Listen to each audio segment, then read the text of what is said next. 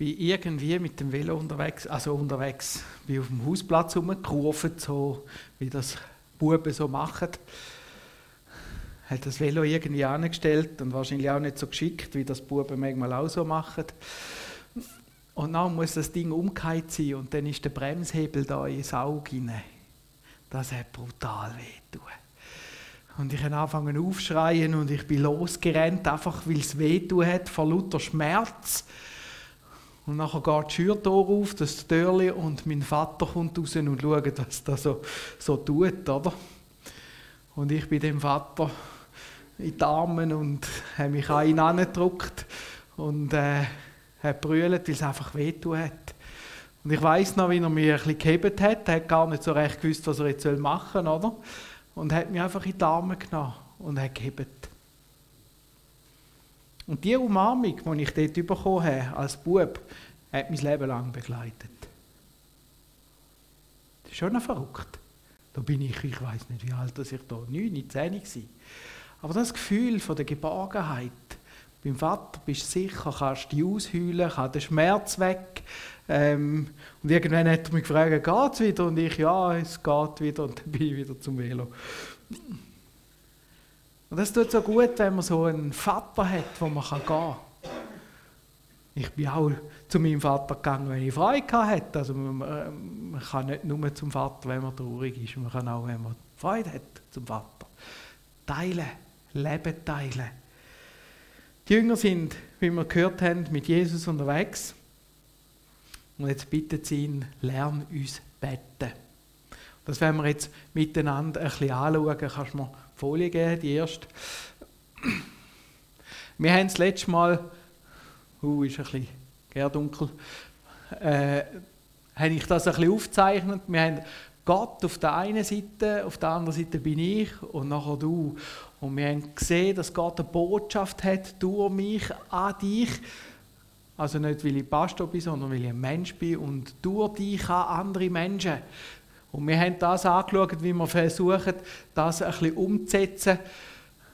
Wir haben da Maria, Martha angeschaut und heute geht es um das Thema Gebet und dann geht es eben nicht um das, sondern Gebet zwischen Gott und mir.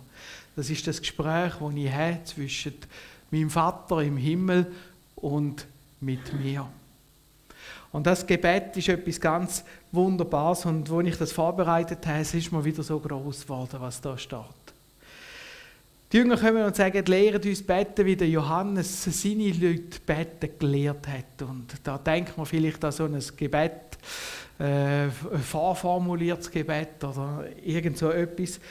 Und Jesus wiederholt seinen Jüngern eigentlich das Gebet, wo wir schon in Matthäus lesen, sogenannte Unser Vater. Man geht davon aus, dass das nicht am gleichen Ort ist, dass Jesus wie nochmal drauf gekommen ist. Und so steht es auch ein bisschen anders im Lukas-Evangelium, ein bisschen komprimierter, aber wunderschön. Wenn ich bete, sagt er, dann komm zum Vater. Vater. Und Vater ist mehr als einfach nur irgendwie eine Person oder irgendeine Instanz über mir. Das ist das ist eine Beziehung. Und wenn Jesus sagt, komm zum Vater, dann lädt er dich ein, in die Beziehung zum Vater zu kommen. Nicht einfach irgendetwas zu machen. Wir müssen wissen, die Juden die sind sich gewöhnt gewesen, als Gebet, die haben gewusst, was Beten ist, auch die Jünger. Da hat man Formulierungen kennt und so weiter und so fort. Relativ genau. Wieso müssen jetzt die lernen? Beten weil sie gemerkt haben, Jesus hat eine Beziehung zu dem Vater. Und das ist so ein großer Kontrast von dem, was sie kennt haben. Ein Vater, den er kennt, wo eine Beziehung da ist. Nicht irgendein Name, sondern eine tiefe innere Beziehung mit dem Vater. Ja, wir können vielleicht schon über die Juden lächeln und sagen, ja, die haben aus dem Gebet so eine Form gemacht. Aber wenn ich unsere Gemeinden anschaue, bei uns, bei mir im Leben, muss ich sagen, haben wir das mit dem Gebet auch gemacht. Ei, da haben wir manchmal komische Sachen. Als ich Pastor geworden bin, bin ich an jenste Sitzungen gekommen und immer hat es geheißen, der Pastor betet noch am Anfang. Immer ein Pastor betet nicht mal. Und irgendwann bin ich zu einer Sitzung ausgelaufen und habe gesagt, ich komme vor wie eine Gebetsschleudere. Da noch ein bisschen beten, da, und dann kann man anfangen, oder, wenn der Pastor... Und wieso muss der Pastor beten? Ja, manchmal haben wir dann so einen Profi angestellt, oder? Profi-Better. In einem Bewerbungsgespräch hat mir mal einer gefragt, wie viele Minuten im Tag bettest du als Pastor? Habe ich gesagt, ja, es tut mir jetzt leid, aber ich lasse meine Stoppuhr nicht mitlaufen, wenn ich am Betten bin. Manchmal merke ich es gar nicht so recht, wenn ich bete. Ein Pastor muss, oder? Und dann haben wir das so institutionalisiert. Äh, hat es geheißen, du bist ja jetzt angestellt, jetzt kannst du Gebetsstunden leiten. Ist ja klar, logisch. Warum? Dann stellen wir so Profis an, oder? Aber jetzt stell dir mal die Frage, machst du das auch in deiner Beziehung? Hast du auch jemanden professionell angestellt, der die Beziehung zwischen dir und deinen Eltern lebt? Weißt du, so professionell. Da lachen wir drüber. Denken, so ein Blödsinn, das geht gar nicht. Und genau das Gleiche ist, wenn Jesus sagt, wenn er betet, dann sagt Vater. Du findest auch in der Bibel keine Gabe vom Gebet. Warum? Weil das jeder hat. Das ist eine Beziehung, wo jeder hineinkommt zum Vater. Und es ist genau der gleiche Vater für dich wie für mich. Genau das Gleiche. Man kann Sachen organisieren, Gebetsanlässe und so weiter und so fort. Bis hin, dass man sagt, das Gebet sei eine Waffe.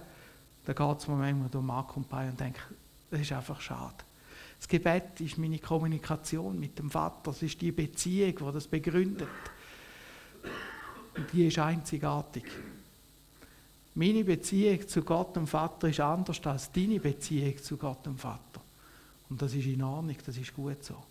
Und meine Beziehung ist nicht besser und nicht schlechter. Das gibt nicht besser, schlechter. Ich kann das nicht besser oder schlechter als du. Warum? Weil Gott dein Vater ist und will dein Vater sein. In deinem Leben und in meinem Leben. Und das ist eine Beziehung, die er mit dir hat und die er mit dir, mir hat und die können wir nicht austauschen, die können wir nicht wechseln. Vater. Wenn wir beten, dann sollen wir zum Vater kommen. An sein Herz, in die Beziehung. Und jetzt merkt man, auf einmal geht es nicht mehr darum, wie ich formuliere, wie ich rede. Als ich da als Bub zu meinem Vater bin, habe ich nicht gewusst, was sagen. Der Schmerz hat mich gedrückt. Und er hat nicht gewusst, was antworten. Und so hat er mich die Arme genommen. Im Gebet geht es nicht darum, dass ich schöne, grosse Worte mache, sondern dass ich zum Vater komme. Und sage, Vater, Papi. Und mit ihm mein Leben teilen. Und sage, da bin ich. Ich will Beziehung haben mit dir.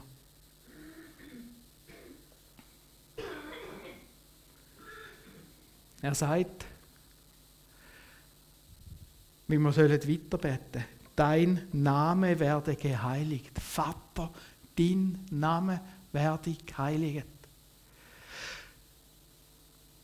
Der Name Gottes ist nicht einfach so ein Name wie Urs oder Fritz oder Freddy oder Caroline. Hinter dem Namen, das ist ein Ruf. Das ist vielleicht mehr zu verstehen wie der Familienname. Es gibt so Neben, wenn ich den sage, wird da gerade etwas in den Sinn kommen. Zum Beispiel Biden oder Putin, oder? Hm. Gibt noch mehr. Villiger. Und nachher kommt eine Geschichte in den Sinn. Das verknüpfen wir mit Personen. Und so hat jede Person von uns einen Ruf. Wir haben letzten Sonntag, ich weiß auch nicht, ich war zu Oberwil predigen im Emmental und als ich heimgekommen bin, hatte ich so Lust gehabt, Uli den Knecht zu schauen. Ich weiß nicht, ob ihr den kennt. Irgendwie hat es mich gestochen. Und hat einen Film gesucht bei uns die Ich äh, die schon lange, schon lange mal gesehen. Müssen wir mal machen, so die alten Emmentaler Filme. Und genau um das geht es beim Uli den Knecht. Das ist ein Säufer, ein Taugenichts. Und nachher kommt sein Meister, der Bauer, und sagt, was du hast, ist ein Name. Du kannst einen guten Namen haben, auch als Knecht oder einen schlechten. Und nachher wird im ganzen Film erzählt, wie sich der Name ändert von einem schlechten zu einem guten Namen. Was du hast, ist ein Name, ein Ruf. Und hinter dem Namen ist viel mehr als einfach nur ein Wort. Und wenn wir jetzt da beten, dein Name werde geheiligt, dann geht es darum, dass eigentlich unser Familienname, Gottes Familienname, wo wir dazu gehören, geheiligt werden. Dass der Ruf, wo Gott hat, geheiligt wird. Da gehören wir mit ihnen, da schließen wir mit ihnen, weil wir gehen zum Vater und sagen, Vater, wir wollen, dass unsere Familie, dass du geheiligt wirst. Und das finden wir in so vielen Familien, auch in unserer, unserer Familie, wenn sie Streit haben, unsere Kinder können manchmal so streiten untereinander. Und nachher, wo sie gestritten haben, sind sie in die Schule und nachher hat eine von denen ist dran und die andere ist helfen. Und er hat gesagt, weißt das ist meine Schwester. Das ist meine Familie. In der Familie kann man so, schon zoffen, aber wehe, es kommt einer von außen, oder? Das ist meine Familie. Und wenn ich sage, Vater, dein Name soll geheiligt werden, schließe ich mich rein. Unsere Familie, dein Name, ist nicht mein Name. Und in deinem Namen können wir existieren, können wir sein der gibt uns Berechtigung. Der baut auf. Vater, dein Name werde geheiligt. Vater, dein Reich soll kommen. Nicht mein Reich, dein Reich, da nehme ich mich wieder ein und sage, Vater, dein Reich. Ich gehöre dazu, ich will dazu gehören, aber ich will sehen, wie das Reich bauen wird, wie das größer wird. Und es ist interessant, dein Reich komme, das heißt nicht, dass noch nicht da ist. Das Reich von Jesus fängt an, indem er auf die Welt kommt, seine Jünger beruft. Und das Reich von Jesus ist vollendet, kommt richtig, wird sichtbar, wenn Jesus wiederkommt. Und all seine Jünger, da gehören wir auch dazu, zu sich holt. Und so ist das Gebet, dein Reich soll kommen. Es interessiert uns, was du machst. Wir wollen erleben, wie dein Reich kommt. Dein Reich soll wachsen. Vater, schenk, dass dein Reich größer wird. Dass Menschen dich kennenlernen. Dass Menschen zu dir kommen. Vater, was soll ich machen, dass das Reich kommt? Was hast du für eine Aufgabe für mich? Vater, wo gibt es Leute, die dich nicht kennen? Vater, für wer soll ich beten? Vater, dein Reich soll kommen. Es ist mein Interesse, dass das Reich von meinem Vater größer wird. Ich kann kein eigenes Reich aufbauen, aber sein Reich, das soll kommen. Und so kann ich mich einschliessen in seine Interessen, in das, was ihn bewegt und schauen, was bewegt ihn tiefst und merken, es bewegt ihn, wenn Menschen verloren gehen in die Ewigkeit. Wenn Menschen nicht in das Reich hineinkommen. Ihm ist es so wichtig, dass er sogar Jesus Christus, seinen Sohn, geschickt hat auf die Welt, uns zu erlösen. Dich zu erlösen, mich zu erlösen. Ich bin ja nicht in dem Reich geboren, sondern ich bin rausgeholt worden aus dem Dreck, wo ich drin war. In das Reich. Und Gott hat mich erlöst. Und jetzt wünsche ich mir, dass das mit meinem Nachbarn, mit meinem Freund passieren kann. Ich habe erkannt, wer Jesus ist. Ich habe ihm meine Sünden gegeben, meinen Dreck, all das, was ich gemacht habe. Ihn um Vergebung gebeten und habe gesagt, Vater, ich will in dein Reich. Und ich habe erlebt, wie ich in das Reich hineinkommen, rein gemacht werden. Und jetzt ist mein Gebet, Herr, schenke, dass das mein Nachbar auch machen kann. Dass es mein Chef macht. Dass meine Frau, meine Kinder, dass sie dieses Reich kennenlernen. Dass sie genau gleich wie ich können in das Reich kommen. Vater, wir haben Bedürfnis. Gib unser tägliches Brot Tag für Tag. Ich finde das so schön, wie das da steht. Gib uns unser tägliches Brot Tag für Tag. So am 10 ab 12 Jahr regelmäßig bei uns die Hai höre Schritt vor der Haustür, dann spickt die Tür auf und nachher kommt meistens die Frage, was, was gibt es zu essen? Genau. Und manchmal jubelt es nachher und manchmal weniger. Aber das kommt. Was gibt es zu essen? Für die Kinder ist so klar, wenn sie heimkommen, gibt es zu essen. Das, das ist einfach logisch. Und genau gleich dürfen wir zu Gott gehen. Genau gleich sagt er, ich weiß, dass er das braucht. Ich habe euch ja gemacht. Hunger ist meine Erfindung. Ich will, dass ihr regelmäßig esset. Ich habe das gemacht. Und es ist keine Frage, ob ich das brauche oder nicht. Jesus sagt in der Bergpredigt, der Vater weiß, dass ihr das braucht, aber nicht nur ein Essen, sondern auch Kleider. Der Vater weiß es, dass ihr es braucht. Also sorgt euch nicht darum. Vater, unser tägliches Brot gib uns Tag für Tag. Und zum Glück haben unsere Kinder noch nicht angefangen, einen Notvorrat vorzulegen. Oder? Sondern sie kommen immer wieder, was gibt es zu essen?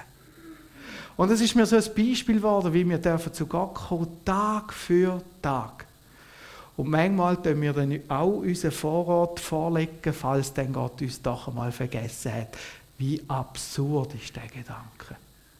Vater, wir brauchen etwas. Und der Vater sagt, ja, ich weiß es, du brauchst es. Du darfst es haben. Und Gott kennt mich, weiß, was ich brauche. Und da geht es nicht nur um Essen, Kleider, es geht um meine Bedürfnisse. Das, was mich beschäftigt in meinem Leben. Das sind auch emotionelle Bedürfnisse. Und dann passiert es, dass das manchmal nicht einfach ganz so schnell geht. So schnell, wie ich es gerne hätte. Manchmal müssen wir warten, manchmal müssen wir lang warten. Aber der Vater sieht es und weiß es. Und er hat einen Plan. Tag für Tag. Das bedeutet, ich soll in der Abhängigkeit bleiben, jeden Tag. Wie Kinder, die kommen und sagen, was gibt es zu essen. In der Abhängigkeit bleiben und nicht anfangen für mich selber vorsorgen, sondern Gott wird mich versorgen. Gott spricht mir die Versorgung zu. Ich, würde, ich darf es ihm sagen, was mich beschäftigt aber ich soll es Tag für Tag und das Vertrauen auf ihn setzen, dass er es macht. Ich habe dann manchmal so Bücher gelesen, Leute gehört, die dann so einen Gebetskampf ausgefochten haben, nach, eine ganze Nacht betet oder so. Ich denke, das mache ich jetzt auch. Will ich auch. Ich denke, so, jetzt, also vielleicht nicht eine Nacht, aber am Nachmittag oder irgendwie so, habe ich angefangen zu beten entweder für mich Bedürfnis oder für die Gemeinde oder irgendwie etwas. Und nach einer kurzen Zeit habe ich einfach das Gefühl gehabt, wie dass Jesus mir sagt, ich weiß, ich habe es gehört. Und nachher habe ich gedacht, dann bringt es jetzt nichts mehr, wenn ich jetzt noch lange immer das Gleiche sage. Weil wenn es Gott gehört hat, der Schöpfer, Gott, also meine mehr als Gott geht nicht mehr, und wenn der es das gehört hat und weiß, was mich bewegt, dann ist es ja in guter Hand. Da bin ich wieder aufgestanden, ganz zufrieden, tief zufrieden, weil ich gewusst habe, mein Vater hat es gehört. Ist mir auch schon so passiert, als ich eine riesengroße Not hatte. Ich dachte, jetzt, jetzt stürme ich bis. Und irgendwann habe ich gemerkt, du, Gott hat es gehört. Was willst du noch mehr, als dass Gott gehört hat? Tag für Tag. Und so können wir bei ihm immer wieder sagen, Herr Jesus, ich brauche. Und er wird versorgen. Und jetzt bin ich schon ein paar Jahre auf dieser Welt und habe gemerkt, bis jetzt hat es funktioniert. Gott versorgt. Vater, gib uns unser tägliches Brot Tag für Tag. Und dann kommt ein recht herausfordernder Satz. Vater, vergib uns unsere Sünden das ist noch einfach. Denn auch wir vergeben jedem, der an uns schuldig wird. Vater, ich habe einen Fehler gemacht. Vater, schon wieder. Die Fehler, die mir einmal passieren, die merke ich meistens gar nicht, aber die sind nicht so schwierig, zum, um Vergebung zu bitten. Schwieriger sind die Fehler, wo ich das Gefühl habe, ich mache es immer wieder. Immer wieder. Und dann habe ich mir so fest vorgenommen, ich mache es nicht mehr. Und dann passiert es wieder. Und dann kann ich wieder zu Gott kommen und kann sagen, Herr, es tut mir leid, Vater, vergib mir, vergib mir meine Sünde. Ist auch das Erkennen eingeschlossen, dass ich merke, ich bin ein sündiger Mensch. Ich bin ein Mensch, der nicht gelebt hat, wie es Gott will. Ich bin ein Mensch, der Gott losgelöst gelebt hat, der ihn weggestoßen hat. Und ich darf zu Gott kommen, wie wir es gehört haben, auch im Lied, wie ich bin und sagen, Vater, ich will, dass du mein Leben regierst. Aber auch dann, wenn ich in dem Reich Gottes jetzt bin, passieren mir Fehler. Ich will es nicht, aber es passiert. Und auch dann kann ich gehen und sagen, Vater, schenk mir Vergebung. Und ich erlebe einen Vater, der mich gern hat, der mir das vergibt und vergibt und vergibt und vergibt und nochmal vergibt. Immer wieder. Und in dem Prozess vom Vergehen merke ich immer wieder, wie gern das mich der Vater hat. Wie lieb, dass er mich hat. Ein Vater, der so vergibt, wie Gott, finden wir sonst nie nicht. Und es gibt Kraft. Und es führt zu einem Leben, das ich geben kann. Ein Lebensstil, wo es darum geht, dass wir jedem vergeben können. Da geht es nicht darum, dass einer kommt und wirklich einen Fehler macht und ich vergebe jetzt den Fehler, sondern es geht darum, dass ich einen Lebensstil aufbaue, der aus der Vergebung heraus lebt. Denn auch wir vergeben jedem, der an uns schuldig wird. Das kann auch in Zukunft sein. Vorauseilende Vergebung. Ich will so leben, dass egal was passiert in meinem Leben, ich kann vergeben, will ich erleben, dass Jesus mir immer wieder vergibt. Es ist nicht meine Handlung, nicht meine Kraft, die das macht, sondern die Kraft von Gott, die in mir lebt. Und die Kraft soll raus und da sind wir dann in dem, dass die Botschaft zum Nächsten kommt, von der Vergebung. Vergebung. Nicht, weil ich es gut kann, sondern weil die Vergebung immer wieder von Gott her in mein Leben hineinkommt.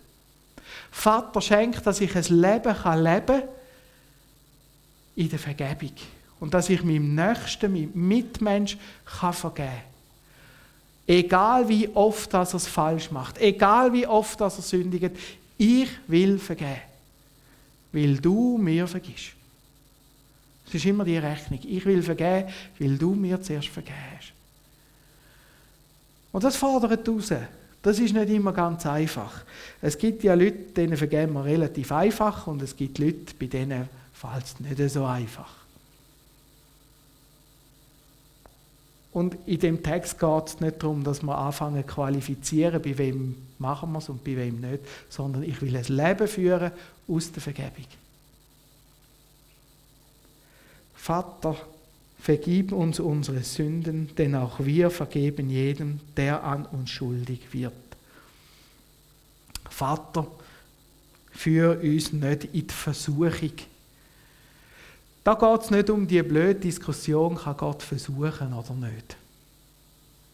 Da geht es darum, dass der Better weiß, was für ein Herz das er hat.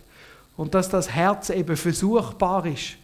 Und dass er immer wieder in Versuchung kommt und dieser Versuchung immer wieder nicht kann widerstehen Und es ist ein Flehen darum, Vater, bewahr mich davor. Bewahr mich von meinem eigenen Herz, wo immer wieder versuchen will wo die Versuchung sucht, wo mit dem Feuer spielt, wo immer mal wieder eine Bauchlandung macht. Vater, führ mich nicht in diese Versuchung. Bewahr mich. Ich könnte fast auch sagen, bewahr mich von mir selber. Von dieser Versuchung. Dass ich widerstehen kann. Dass ich zu dir kommen kann, wenn ich merke, ich werde versucht. Dass ich zu dir rennen kann dass ich bei dir Schutz holen kann vor der Versuchung. Wir merken, das Gebet, das ist eigentlich ein tiefer Ausdruck von der Beziehung vom Better zu Gott. Und es ist etwas enorm Schönes, wenn wir das Gebet zu unserem Gebet machen können, weil es wird zu unserer Beziehung zu Gott. Das sind die eigenen Worte, wo das formuliert. Das sind die eigenen Gedanken, die wir zu Gott bringen. Aber es ist unsere Beziehung. Eine Beziehung, die nachher auch ausstrahlen zu anderen Menschen. Natürlich machen wir Gebetsveranstaltungen in der Gemeinde, Gebetsstunde findet jetzt gerade wieder eine statt. Gebetsstunde ist eigentlich nichts anderes als ein Familientreffen, wo man miteinander redet. Wir mit Gott, Gott mit uns, wir miteinander. Da geht es nicht darum, dass man so, so, so, sondern es ist ein Gespräch, ein Dialog in der Familie. Gebet, Gebetsstunde, das sind Familientreffen. Manchmal müssen wir etwas besprechen miteinander, manchmal tun wir austauschen miteinander. Und wir können unser Herz Gott gegenüber auftun und er tut sein Herz uns gegenüber auf. Und das ist das, was mich immer wieder fasziniert. Vater, das ist ein Gebet, das sein Herz bewegt. Und ein Gebet, das mein Herz bewegt, wo Herzen zusammenkommen, wo Beziehung vertieft wird, wo Beziehung gelebt wird. Amen. Ich möchte noch beten. Herr Jesus, ich danke dir von ganzem Herzen, hast uns du das Gebet gezeigt. Und danke, hast du die Beziehung zum Vater so gelebt, dass das die Jünger mitbekommen haben, dass wir es heute noch in der Bibel haben. Und danke, dürfen wir das Gebet haben als Gespräch mit dir, als Kommunikation, als Beziehung mit dir. Danke, wenn wir nicht irgendwelche Formen erfüllen, sondern können wir kommen, wie wir sind. Danke vielmals für das große Geschenk von dieser Beziehung, die du uns gemacht hast. Danke vielmals für das Gebet, wo wir mit dir reden können, wo wir unsere Herzen können teilen mit dir. Danke vielmals, dass du durch das Gebet in unsere Herzen hineinredest und dass du unsere Prioritäten neu ordnest und uns zeigst, auf was das wirklich drauf ankommt. Schenk, dass wir immer näher dürfen, dass ins Herz kommen und können verstehen, um was es dir geht. Und danke, dass du uns siehst und dass du uns so gern hast, dass du uns mit nimmst, in deine Beziehung, in deinen Namen, in deinen Ruf, in deine Familie. Ich Lob und Dank dafür. Amen.